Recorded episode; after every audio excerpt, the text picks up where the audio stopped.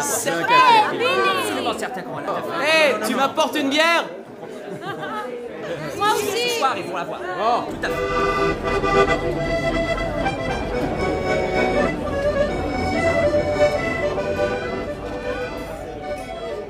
Salut à toi qui viens de cliquer sur ce podcast.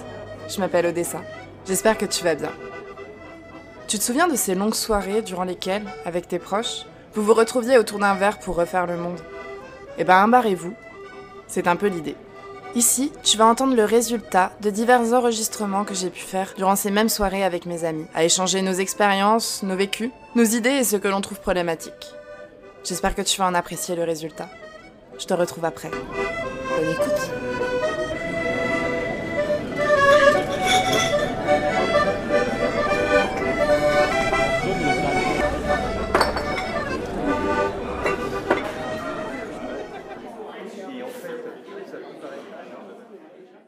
Fait, euh, le, problème euh, dans les bah, dans le lycée professionnel- professionnel où j'étais, c'était que, enfin, les, les profs, c'était soit on avait des profs qui, ça faisait 4-5 ans qu'ils étaient dans le lycée là, donc euh, ça ça allait ou, ça dépendait, ou soit on avait des profs qui changeaient, qui tout le temps, tout le temps, on avait des nouveaux profs et tout, et c'était n'importe quoi.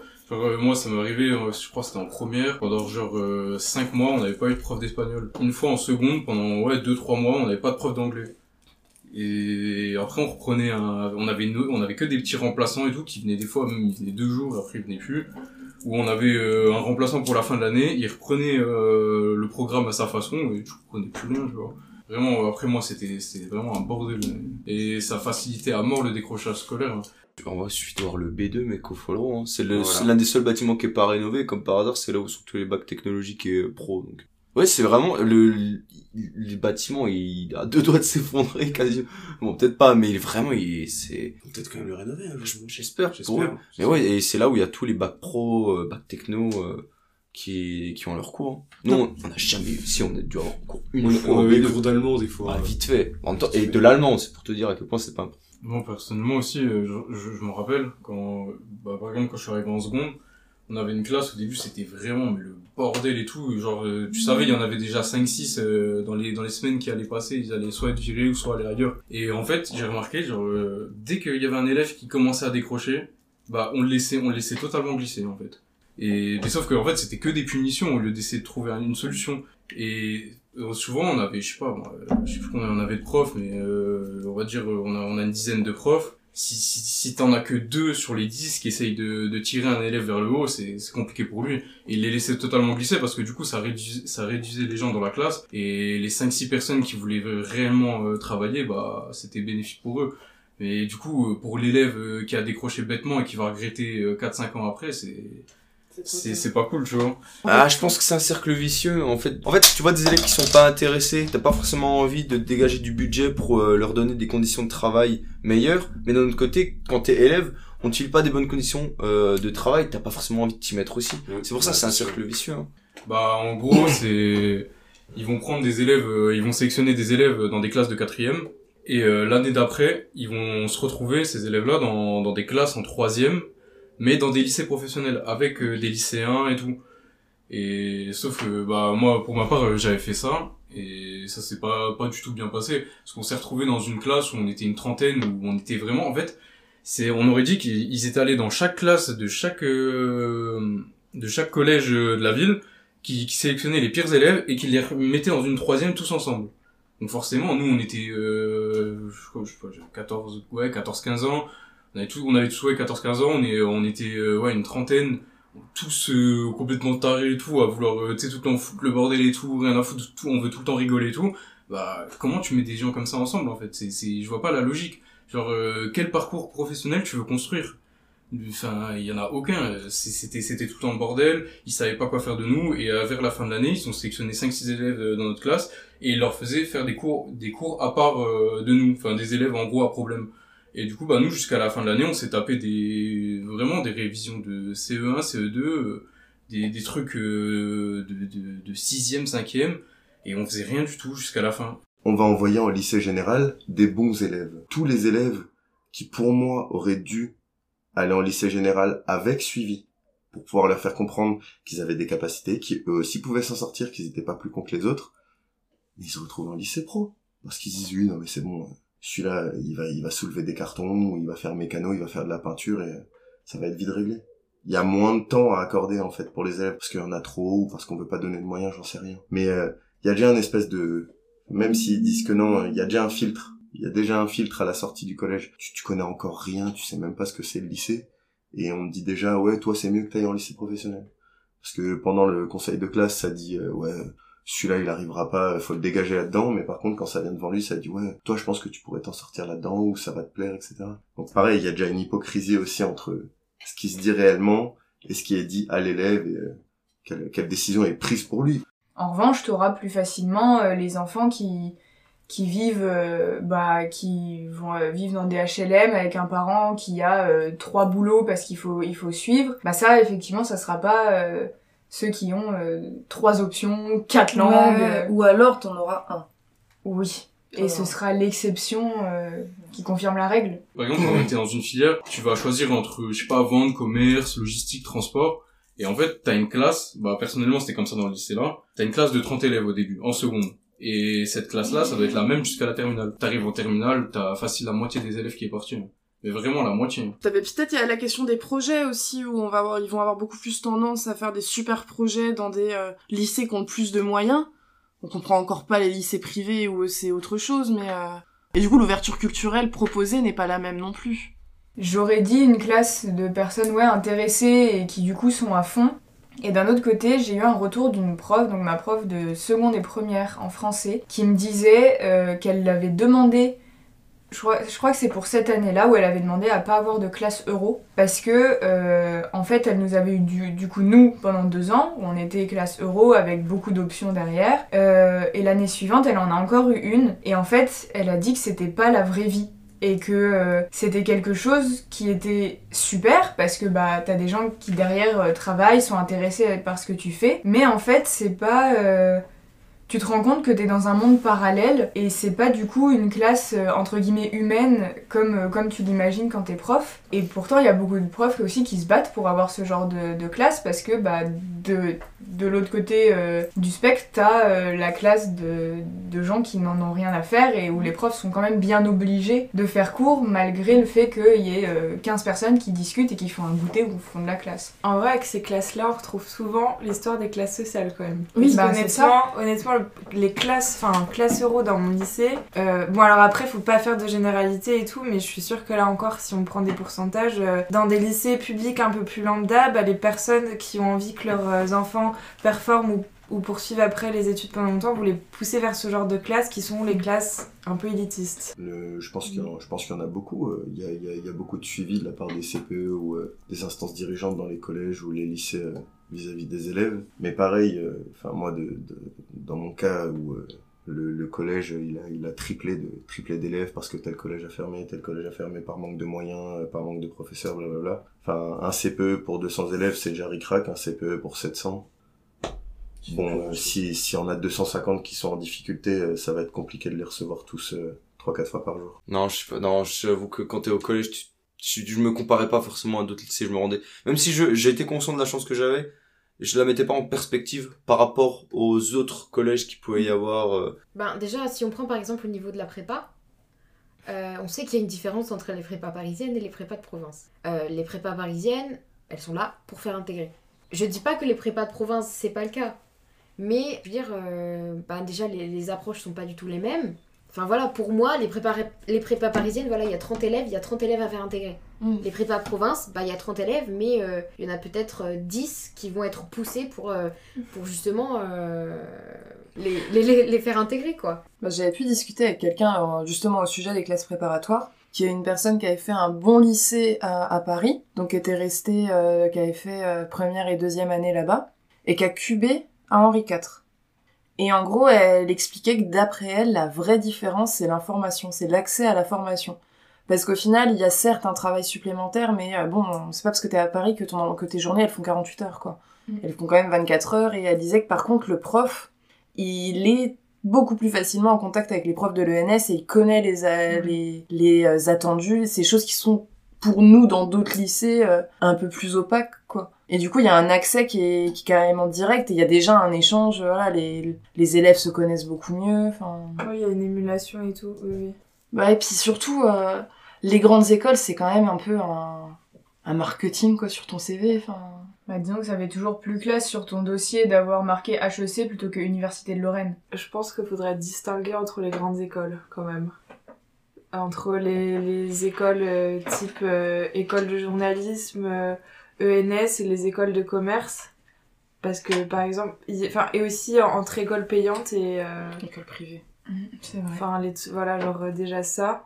Bah, du coup, dans l'information, il y a ça aussi de base, c'est que par exemple, les, les enfants d'ouvriers vont peut-être pas avoir la connaissance des grandes écoles ou, ou vont peut-être pas être poussés à aller vers les grandes écoles non plus parce qu'ils ne voient pas ça dans leur, euh, dans leur cadre familial.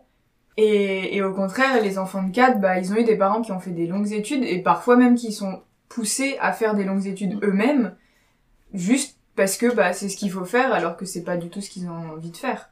Et qui dit parents dit après milieu social parce que d- si, si des gens n'ont pas fait d'études, ils vont sans doute moins pousser leurs enfants à faire, euh, à faire des études. Et là, on retrouve, euh, on retrouve ce truc-là, quoi. Mais on m'a dit, ouais, en fait, ton, euh, ton frère il est agriculteur, ton grand frère il est boucher, euh, tes parents ils sont ouvriers et toi euh, tu veux finir en, en ambassade. Du coup, là, ça devient même presque parfois malsain avec euh, un fils qui veut peut-être être boulanger et que son, son père oblige à faire po- polytechnique parce que bah, il faut qu'il suive. euh, En fait, tu vois, ça me dérange dans le sens où, ben. Genre, ça, ça insiste, tu vois, sur les classes sociales, sur les, les classements dans la société et tout. Mais en fait, moi, je veux juste faire ce que je veux, tu vois. Je veux pas euh, dire euh, je viens de ce milieu, donc je continue dans ce milieu. Non, c'est juste, en fait, je réfléchis pas du tout euh, en fonction des classes sociales et des milieux dans, lequel, dans desquels on vient. C'est plutôt en mode, moi, je veux faire ça, je veux faire ça, tu vois, je me donne les moyens, je me donne les moyens. Voilà, si j'ai les capacités et si j'ai les moyens pour, pour réussir, bah j'y vais, quoi. Je sais pas parce que ma mère est ma mère ou mon père ou un tel de ma famille est ouvrier que ben je vais finir ouvrier, ouvrière quoi. Bah, en vrai, le milieu social, je pense qu'il a été même décidé bien avant la terminale où tu t'inquiètes de ton avenir. Parce que il y avait des expériences comme ça très bêtes où, genre, tu vois que euh, les enfants de, de familles plus aisées, quand quand ils sont enfants, forcément des enfants, ils jouent beaucoup. Et donc ils vont euh, dès le départ apprendre à réfléchir d'une certaine manière, à lire, à colorier, à se débrouiller d'eux-mêmes, alors que bah, dans une famille, euh, euh, bah, par exemple classe ouvrière, et ben va y avoir moins facilement ces interactions-là parce que les parents vont devoir plus travailler pour avoir un salaire qui leur permet de, de subvenir aux besoins de la famille. Et donc je pense que en fait dès le début, tu vas avoir deux branches qui vont se créer. Et pour moi au lycée, bon maintenant il n'y a plus les filières, mais au lycée, si t'es surtout en filière S et en règle générale en filière générale, c'est que de base t'avais une euh, un, passé qui te l'a permis et ensuite ça se montre encore plus une fois que t'arrives en post-bac. Alors j'avais vu quelque chose sur Twitter, bah voilà, en Twitter encore une fois, mais euh, c'était sur euh, un, professeur qui épinglait ses élèves en fait, qui mettait voilà, un tel a rendu un travail super beau parce que je leur ai demandé de représenter le système solaire. Donc euh, il y avait un gamin qui avait réussi à faire euh, quelque chose avec euh, des boules de polystyrène, c'était super joli, c'était bien peint et tout. Et il y avait un autre gamin qui avait pas forcément sûrement l'appui de ses parents derrière ou quoi, qui avait fait quelque chose ben, en pâte à modeler. il avait dit voilà, donc ça c'est le meilleur travail que j'ai eu, et ça c'est le pire. Et les autres c'était mais franchement, ouais, il, a, fait n'importe quoi, c'est quoi ce gamin, il a pas fait d'efforts et tout. Alors que euh, c'est pas évident de représenter un système solaire quand Ah t'es ouais. en CM2, que tu sais pas forcément. euh, Ça se voyait que c'était les parents qui avaient été derrière. euh, Bah, les boules Le de polystyrène, il les a pas trouvées tout Voilà, seul. bah oui. Euh, moi, je me rappelle d'être allée aux portes ouvertes de Condorcet quand je voulais venir en prépa. J'avais été choquée de voir que, genre, il y avait énormément d'élèves qui étaient là avec deux parents, quoi. Où vraiment, tu sentais que c'était derrière les darons qui étaient là et qui étaient en mode, bon, bah, qui poussaient. Enfin, Mm. tu vois, il n'y avait pas de gens qui venaient d'eux-mêmes. Enfin, on devait être, genre, euh, 300 parents, quoi. Je sais pas si vous connaissez le concours de la résistance et de la déportation. C'est un concours qui est vachement axé sur le devoir de mémoire. Enfin, de toute façon, c'est juste pour utiliser un exemple. Mais en gros, moi, j'y avais participé avec des amis et on a été toutes seules. On a été toutes seules, on a fait notre projet toutes seules. Et euh, bah, on, a, on, a eu, euh, on a eu quand même une très bonne note, enfin, ça, ça a été super bien. Et quand on est allé à la remise des récompenses donc pour, le, pour la région, ben, il y avait plein de classes où on s'est rendu compte qu'en fait, déjà, ils l'ont fait en classe entière. Et en plus, ils l'ont fait avec leurs, avec leurs profs, du coup. Et forcément, bah, qui c'est qui, qui gagne? Ça va être les grands lycées parisiens, ça va être parce que les profs sont derrière, der- derrière eux, parce que les profs euh, sont, on connaisse le jury, donc sont au courant des attentes. Enfin, Parce que ben, pour le coup, on n'est pas tous logés à la même enseigne. le fait de partir pour faire ses études, bah là, c'est clair que quand t'as grandi en campagne, tu sais que tu vas pas avoir le choix que de partir. Ah bah oui. Et ou si tu veux rester, ça te bloque. Alors que si t'as grandi à Paris, par exemple, bah là, t'as un choix d'études qui est quand même assez panel, phénoménal. ouais, ouais, ouais. C'est euh, c'est ce truc de la, euh, la concentration française, quoi, enfin, de la centralisation. Après, c'est aussi un choix d'habiter à la campagne, mais c'est pas forcément le nôtre. Je pense qu'on n'est pas sur une base euh, d'égalité.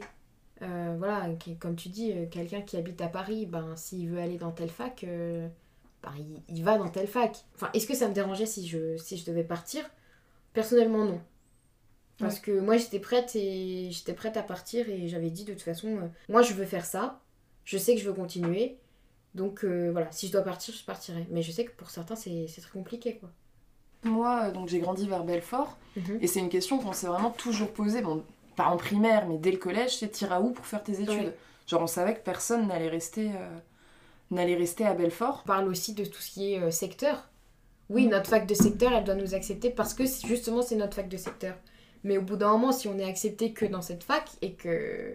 Ben, c'est parce qu'on n'a pas trop le choix, quoi. Enfin, c'est peut-être un peu mal tourné, mais euh, quelqu'un qui habite en, en pleine Cambrousse et quelqu'un qui habite ben, en pleine capitale n'aura absolument pas les mêmes, les mêmes chances et les mêmes possibilités. Bah, ça marche des lycées en soi. Il y, a le- il y a la peur quand même d'aller habiter tout seul, et là, encore une fois, on n'est pas tous logés au même, euh, au même truc, parce que tu vas avoir les... les c'est pas la, la même condition de travail, bon, sans question de revenus, hein, mais que tu habites tout seul dans, euh, dans ton appartement, que tu restes chez tes parents, ou euh, que tu sois, vous, c'est comme c'est votre cas, en internat, c'est vrai que c'est quand même euh, une gestion, une gestion des autres qui est complètement différente. Différente, quoi. ouais. Ben, je me suis dit, je vais aller euh, première fac euh, dans Ouais. laquelle je peux euh, faire l'aller-retour le matin parce que j'habite en campagne, il n'y a pas beaucoup de facs à, à côté. Il n'y avait qu'une seule fac de droit. Je suis allée à la fac de droit, mais ça me plaisait pas. Et puis même faire du droit toute ma vie, bon, voilà. Enfin, Déjà, pour aller à la fac, il faut que je fasse minimum une heure de route.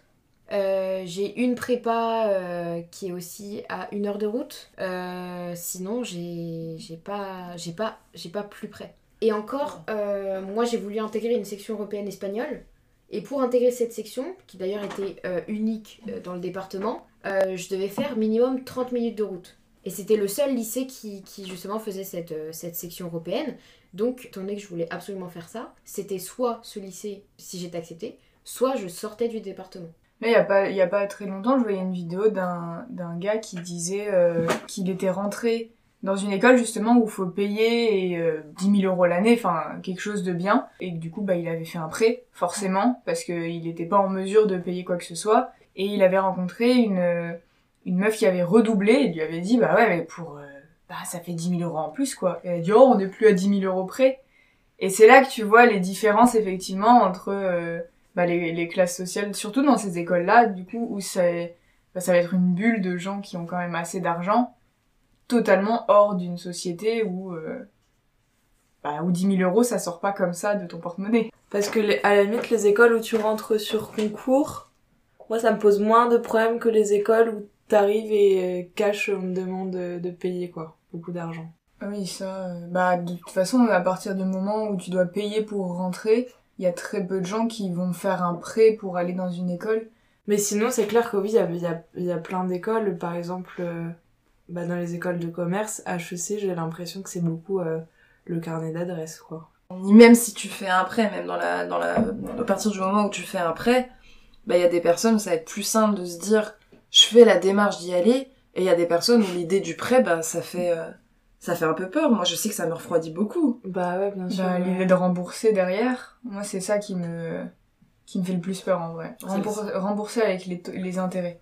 Euh, en vrai, en, plus de ça, alors après, euh, encore une fois, euh, c'est différent en fonction genre de si c'est une école de commerce. Par exemple, si on prend HEC et Polytechnique, à s- à, à l'entrée, euh, il y a, bah, c'est sûr, un plus grand pourcentage de personnes qui sont fils et filles de cadres, mais même à la sortie, c'est un truc qui joue encore parce que, enfin, à HEC par exemple, comme ça, ça ouvre ensuite sur des métiers qui vont être beaucoup dans le relationnel, beaucoup dans euh, il, faut vendre, il faut se vendre aussi. Deux personnes qui viennent pas du même niveau social, qui réussissent à rentrer toutes les deux, bah à la sortie elles ont quand même pas le même bagage parce que il y a une, certaine façon de, parler, de se positionner. Je pense que tu peux avoir appris euh, dans un milieu euh, un peu plus euh, un peu plus richou.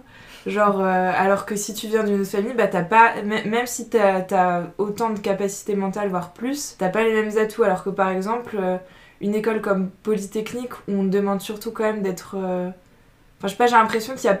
C'est pas les mêmes enjeux partout non plus, parce que là, tu vas surtout être jugé sur tes capacités intellectuelles purement.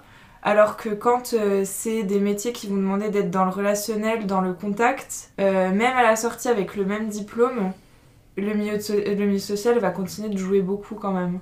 Moi, j'irais plutôt chanceux que favorisé. Parce que c'est juste de la chance. Voilà. Moi, je trouve ça fondamentalement injuste. Mais après, pour ce qui est de l'égalité des chances, on a, de la, on a la chance, entre guillemets, d'être en France aussi et d'avoir l'école gratuite. Évidemment, bon, il y a des frais qui sont mis en plus, mais jusque lycée, si t'es dans le public, c'est gratuit. Les bourses pour ceux qui peuvent pas, qui peuvent pas y, y accéder. Euh, nous, il y a, dans les classes, ils demandaient à chaque fois si on devait acheter des livres. Bah, en hippo, par exemple, les profs, à chaque fois qu'il y avait une sortie, demandaient si tout le monde pouvait payer. Je pense que ça existe pas partout, ça c'est clair. Mais rien que, il y ait, c'est, il y a quand même des chances qui sont données à, à tout le monde. Pas assez, j'imagine. Mais si on compare ça à un pays comme les États-Unis où tout est payant, où le post-bac, il faut forcément prendre, euh, prendre des, des, des prêts, merci. Je trouve en France, l'égalité des chances est pas présente, mais plus présente qu'autre part. Et euh, ce que vous disiez tout à l'heure sur, euh, sur l'argent et tout, si on pense simplement euh, aux classes préparatoires, donc bon, maintenant ça va, ça va un peu mieux parce qu'il y a des passerelles avec la fac et tout, mais pendant très longtemps, la classe préparatoire c'était deux ans voire trois ans et tu t'investissais, t'étais pas sûr d'avoir un truc à la sortie. Les personnes dont les parents ont pas beaucoup d'argent, voilà, ils vont pas se dire ouais, je vais payer trois ans d'études. À mon gosse pour que potentiellement à la sortie il ait rien. Et puis c'est c'est pareil euh, encore maintenant, ça ça se fait aussi genre pour le choix des villes. Si euh, si par exemple tu viens de Metz qui a une prépa, bon la prépa de Metz elle est, elle est bien donc on va pas parler de ça, mais je- on va prendre l'exemple de la prépa de Besançon. S'il y a une prépa à Besançon et que des parents ont pas forcément envie, enfin ont pas les moyens de payer des études euh, loin et chères à leurs enfants, ils vont dire bah tu vas faire la classe prépa de Besançon alors qu'il y a beaucoup moins de chances genre euh, d'intégrer euh, une très bonne école à la sortie quoi. Mais c'est vrai que l'aspect financier est quand même prépondérant euh, dans les, dans les décisions, quoi. Mais du coup, on voit aussi là, le, pour le post-diplôme, la réponse de la société derrière, parce que si, dès le départ, il y a une sélection de d'enfants, justement, de cadres, alors que, comme tu le dis, il n'y a pas le même bagage au final, bah, ça veut dire que c'est toujours les mêmes qui sont au pouvoir, entre guillemets, dans la société, surtout que maintenant, c'est les grandes entreprises qui ont le pouvoir du monde. Et tu te dis que, du coup, si tu sors d'HEC, que toute ta vie, t'as vécu dans une famille très aisée, bah, y a rien qui va changer derrière. Et le fait qu'il y ait toujours cette même sélection, bah, dès le départ au niveau même du prix de l'école ou quoi, ça va pas aider, je trouve, euh, à l'évolution, euh, à une évolution utile de, de la société. Bah oui, c'est ça, c'est euh, c'est la reproduction sociale en fait. Mm. Et sous couvert de égalité des chances, et tout le monde peut tenter les concours et tout. À la, so- à la sortie, c'est c'est c'est c'est- enfin à l'entrée c'est faux, à la sortie ça reste encore faux. Il y a une des, euh, une des solutions qui est mise en place pour ça, alors je crois que c'était notamment pour l'inclusion des femmes dans tous les domaines scientifiques, c'est la question des quotas. Et ça participe au fait euh, de démocratiser une scolarité. Je crois Mm. que c'est le cas de Sciences Po, Sciences Po Lille, qui a beaucoup de partenariats avec des lycées. euh, Bon alors ils vont pas prendre le pire lycée de la ville, Ouais. mais ils vont quand même prendre des lycées de petites villes, etc. Et, euh, et faire passer sur dossier, donc sans concours, des élèves. Et c'est vrai que ça, tu te dis, ok, bon, ben, je peux l'avoir, alors qu'en vrai, c'est Voilà, des élèves ça. qui auraient pas- peut-être pas Ah. passé. C'est vrai que ça, ça, ça donne un peu euh, ça donne un peu l'exemple et ça peut créer une volonté chez certaines personnes qui avant y auraient pas du tout pensé. Après, d'un côté, c'est bien parce que ça permet d'avoir effectivement tout le monde. Et d'un autre côté, j'aime pas l'idée d'être prise uniquement sur un chiffre. En fait, c'est la même idée, par exemple, des quotas de femmes dans une entreprise. Pourquoi prendre une femme? Parce qu'il en faut 20 et donc du coup, on la prend elle? Alors qu'il y a un homme qui objectivement serait plus plus apte euh, à l'emploi. Après évidemment euh, ça part un peu du, principe de la société bisounours qui voit euh, tout le bon dans tout le monde. Hein. Ça j'en suis bien consciente. Mais effectivement cette idée de c'est une discrimination positive en fait et il y a quand même le mot discrimination dedans. Du coup non j'aime pas l'idée. Mais bon on vit pas dans un monde bisounours donc euh, utilisons les failles comme ça. Moi, je suis, je suis mitigée parce que je trouve ça bien dans le sens où, par exemple, prendre un certain pourcentage de femmes ou, euh, ou de gens qui viennent de province et tout, ça, ça participe à habituer euh, les gens à une certaine diversité. Et après, ensuite, si on s'habitue, bah, ça va peut-être paraître plus normal et ensuite, ça va... euh, bah, ça va se démocratiser un peu, mais c'est toujours le souci de... euh, on traite les symptômes et pas les causes, quoi. Genre pourquoi est-ce que pourquoi est-ce qu'on aurait besoin euh, de fixer des quotas pour qu'il y ait plus de femmes? C'est parce qu'à la base euh, la société discrimine les femmes et donc en gros genre c'est comme si tu dis euh, ouais t'es malade t'as la peau bleue viens vas-y on te met du fond de teint c'est ça le souci juste donc après par rapport Mettre à un masque en fait. ah, voilà, c'est ça. Par rapport à l'idée de, de s'habituer un petit peu à ce que ça bouge au niveau des habitudes, ok, mais, mais je, suis- je suis pareil que toi dans le sens où euh, ça règle pas le souci, quoi. dans euh, dans le quota, il y a quand même une sélection qui est faite derrière et c'est pas c'est pas euh, on prend on prend un tout petit groupe et de ce groupe-là, on va devoir en sortir deux trois au hasard. C'est quand même euh, ceux au final ceux qui veulent, ceux qui ont les, les vraies capacités, c'est juste qu'ils vont cher en fait, ils ouvrent leurs portes plus loin. Du coup, je sais pas enfin là où je comparais avec euh, avec euh, le quota de femmes dans une entreprise, je trouve c'est pas le même euh, au départ la même intention entre ouvrir à des gens qui n'y penseront pas pas forcément et euh, ouvrir à une euh, une catégorie spéciale euh, très fermée en fait. Non, bah, bah justement, là, ce que tu disais, le fait que les classes sociales, ça nous détermine depuis qu'on est tout petit et tout sur la façon de réfléchir et tout, ça oui, c'est de toute façon, c'est une évidence et je pense pas qu'il y ait de solution miracle, mais c'est euh, du coup euh, le paradoxe après de dire euh, ouais, l'égalité des chances, youhou. Alors que même l'école publique où t'es censé avoir le même type de formation partout, bah en soi, les profs, les profs sont différents, l'offre aussi de ce que tu fais pendant ta scolarité, elle est hyper différente. Et donc du coup, faudrait peut-être arrêter de parler d'égalité des chances quand tu sais que de toute façon, euh, la façon dont les élèves fonctionnent, elle reste toujours déterminée par, euh, l'endroit d'où ils viennent. Les initiatives qu'ils qu'ils prennent vont être hyper différentes. Le fait d'avoir déjà le désir de se renseigner, c'est quand même que chez toi, on t'a dit, ben voilà, genre euh, plus tard tu peux faire tel ou tel truc et tout, faudrait te pencher sur la question quand c'est pas carrément les parents qui prennent.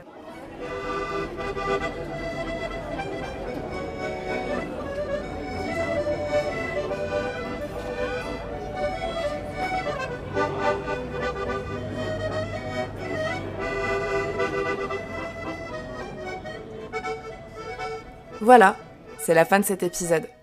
J'espère de tout cœur que son écoute aura pu te plaire. Si tu as envie de prolonger cette discussion, tu peux m'écrire sur n'importe lequel des liens que j'ai mis dans la description de cet épisode. D'ailleurs, n'hésite pas à venir jeter un coup d'œil au compte Instagram du podcast. C'est là-bas que certains des sujets y seront approfondis. Peut-être un de ceux qui t'a toi-même interpellé. En tout cas, je t'y attends.